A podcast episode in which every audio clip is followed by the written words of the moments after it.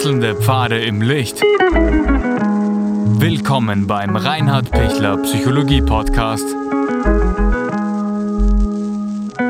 Diese Folge wurde ursprünglich als Video auf YouTube ausgestrahlt. Herzlich willkommen bei meinem YouTube-Kanal. Mein Name ist Dr. Reinhard Pichler. Was tun, wenn bei den weiblichen Gesundheitsthemen einiges im Ungleichgewicht ist? Ja, Frauengesundheit ist ein ähm, total wichtiges Thema, was ein Stück anders auch ist als bei Männern. Man muss auch dabei ähm, auch als Mann ein bisschen sich auskennen, dass, dass man auch gerade bei seiner Partnerin richtig reagiert, wenn was ähm, für den Mann nicht so sehr ersichtlich ist. Und da möchte ich Ihnen einige äh, Themen kurz äh, bringen zum Nachdenken und um einfach eine andere Sicht auch einzubringen.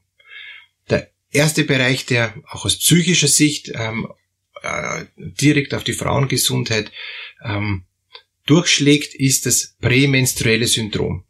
Und das prämenstruelle Syndrom ist, sind äh, ähm, innere Anspannungen, Nervosität, Gereiztheit oder auch ähm, Weinerlichkeit, Niedergeschlagenheit, nervliche Dünnhäutigkeit ähm, einige Tage vor der Menstruationsblutung.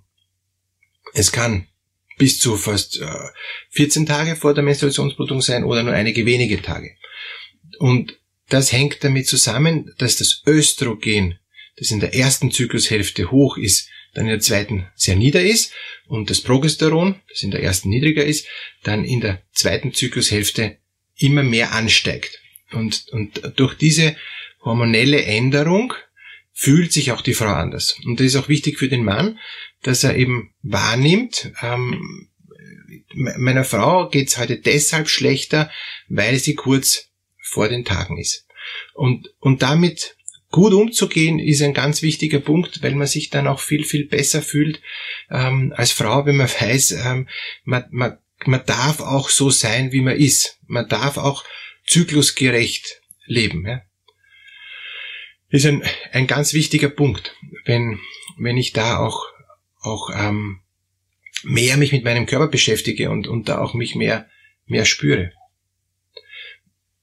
Wenn das so ist, dass ich in diesen ähm, in dieser Woche vor, vor der Regel ähm, extrem unausgeglichen bin, gibt's eben gute Abhilfe. Ja? Ähm, es gibt zum Beispiel den Mönchspfeffer, den man nehmen kann. Ähm, 4 Milligramm, 8 Milligramm, auf keinen Fall mehr als 20 Milligramm, weil sonst ist es einfach überdosiert und hat dann möglicherweise sogar den gegenteiligen Effekt. Man muss ein bisschen ausprobieren, wie viel verträgt man, was, was tut einem gut. Und das wirkt mal regulierend. Dann kann man auch die Jamswurzel probieren. Bitte nur in der zweiten Zyklushälfte.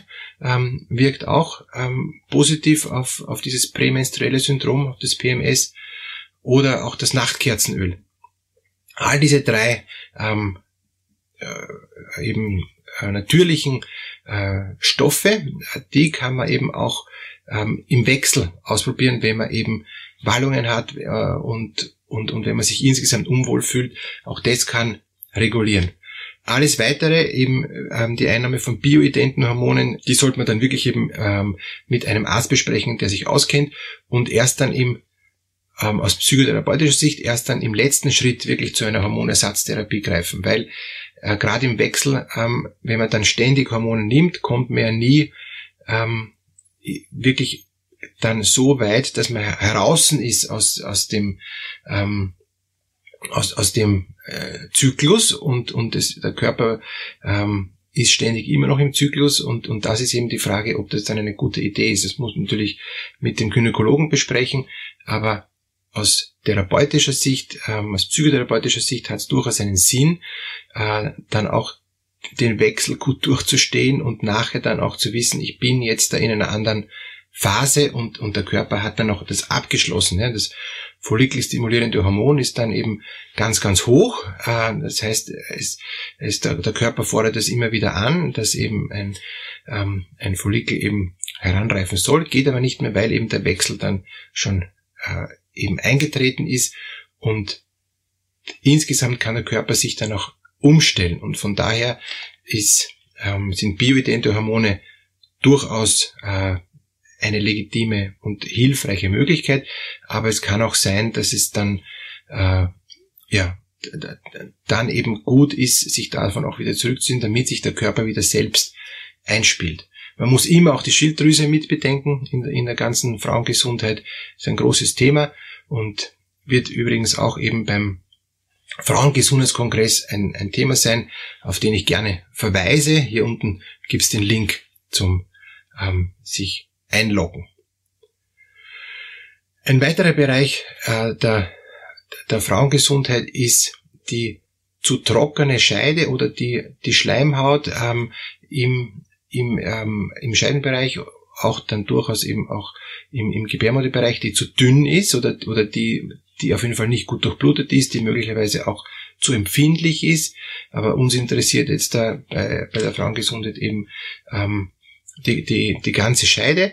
Und, und da geht es vor allem darum, dass äh, die, die Scheide genug Vitamin C hat. Gibt es auch eigene Präparate dafür. Das sind so Scheidenzäpfchen, die man sich einführen kann, damit da auch die Scheide gut durchblutet ist durchs Vitamin C. Die hat nämlich sonst einen Vitamin C-Mangel und ist dann leichter ähm, äh, rissig und, und, und ist dann leichter auch empfindlich für, für Bakterien, für Keime. Und, und durch das Vitamin C wird das geringer.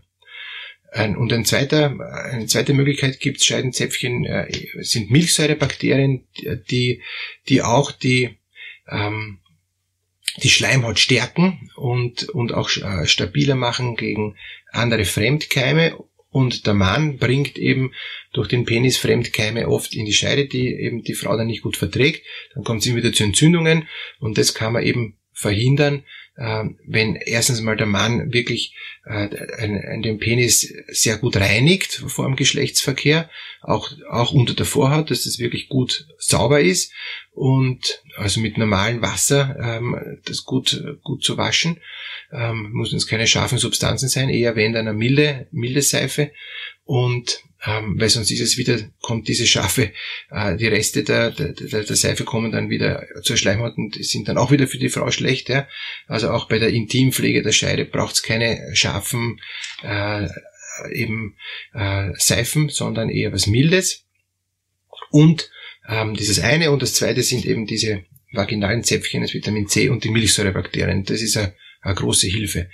Wenn im Laufe der, der Jahre eben die ähm, die Scheidenflüssigkeit immer ähm, weniger wird bei Erregung, dann ist ein, ein, ein Gleitgel wirklich hilfreich und zwar ein pH-neutrales, äh, damit eben die Scheide da auch gut geschützt ist und nicht durch, durch das Reiben dann zu trocken wird und dann ähm, das dann auch wieder unangenehme Begleiterscheinungen hat.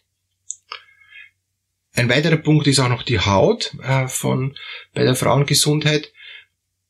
So wie der Darm innen aussieht, könnte man ähm, im Bild gesprochen sagen, so schaut die Haut außen aus. Und wenn man sich vorstellt, dass der Darm mit seinen sieben bis neun Metern ähm, Länge, wenn man den ausfaltet, die Größe eines Fußballfeldes hat, ähm, dann ist der Darm größer sogar von der Fläche als wie ähm, die Haut.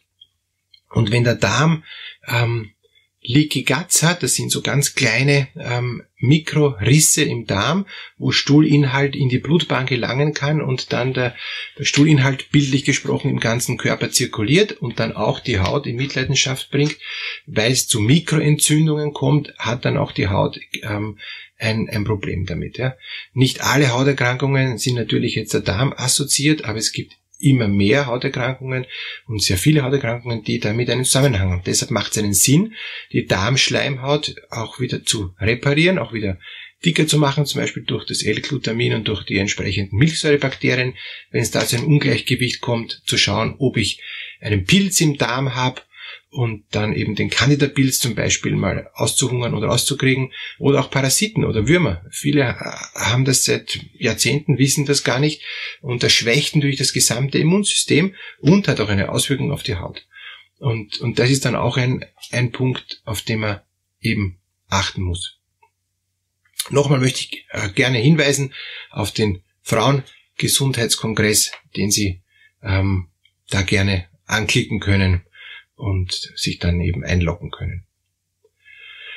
Letzter Punkt bei der Frauengesundheit. Ähm, der Frau geht's dann gut, wenn sie sich geborgen fühlt, wenn sie gut umsorgt ist, wenn sie sich geliebt fühlt und wenn sie ähm, innerlich getragen und gehalten ist. Das stärkt ihr Immunsystem und, und wenn sie von, von ihrem Partner äh, verstanden wird, so wie sie auch jetzt ist, auch, auch vom, von der unterschiedlichen emotionalen Stimmung während des Zyklus und, und im PMS, im prämenstruellen Syndrom ist die emotionale Stimmung oft eben nicht so gut, ist sie viel dünnhäutiger, dann macht es ähm, für sie es ein Riesenunterschied, ob sie da verstanden wird und akzeptiert wird in ihrer ähm, auch Schwäche ähm, oder in, ihrer, in ihrem anderen Zustand, als wie wenn sie immer gleich funktionieren muss. Also das Zyklusbedingte ist ganz wichtig, dass man das mitsieht, auch als Mann, und das auch ernst nimmt. Oft haben Frauen einen Vitamin B-Mangel oder einen Eisenmangel auch, ähm, also beides. Und, und das auch auszugleichen, ähm, nämlich sowohl Vitamin B-Mangel als auch Eisenmangel, führt immer zu, einer Abgeschlagenheit, zu einer Erschöpfung, zu einer Verlangsamung und, und dann auch später zu einer nervlichen Dünnhäutigkeit. Und dass man diesen Vitamin B-Komplex hin und wieder sich auch gönnt und ähm, eben auch in den Tagen nach der ähm, Regel eben dann auch, auch ein, ein pflanzliches Eisen zum Beispiel aus dem Curryblatt ist auch was sehr Hilfreiches und, und Sinnvolles. Insgesamt ist das Thema Frauengesundheit natürlich ähm, noch viel, viel vielschichtiger und viel komplexer, aber mir geht es ja jetzt auch aus psychischer Sicht da auch nochmal hinzuschauen, weil man fühlt sich einfach wohler als Frau, wenn man ähm, diese Dinge auch erstens selber eh weiß und damit aber auch offen umgehen kann und wenn der Partner da auch ähm, da kompetent äh, ist und, und das auch berücksichtigt. Alles Gute!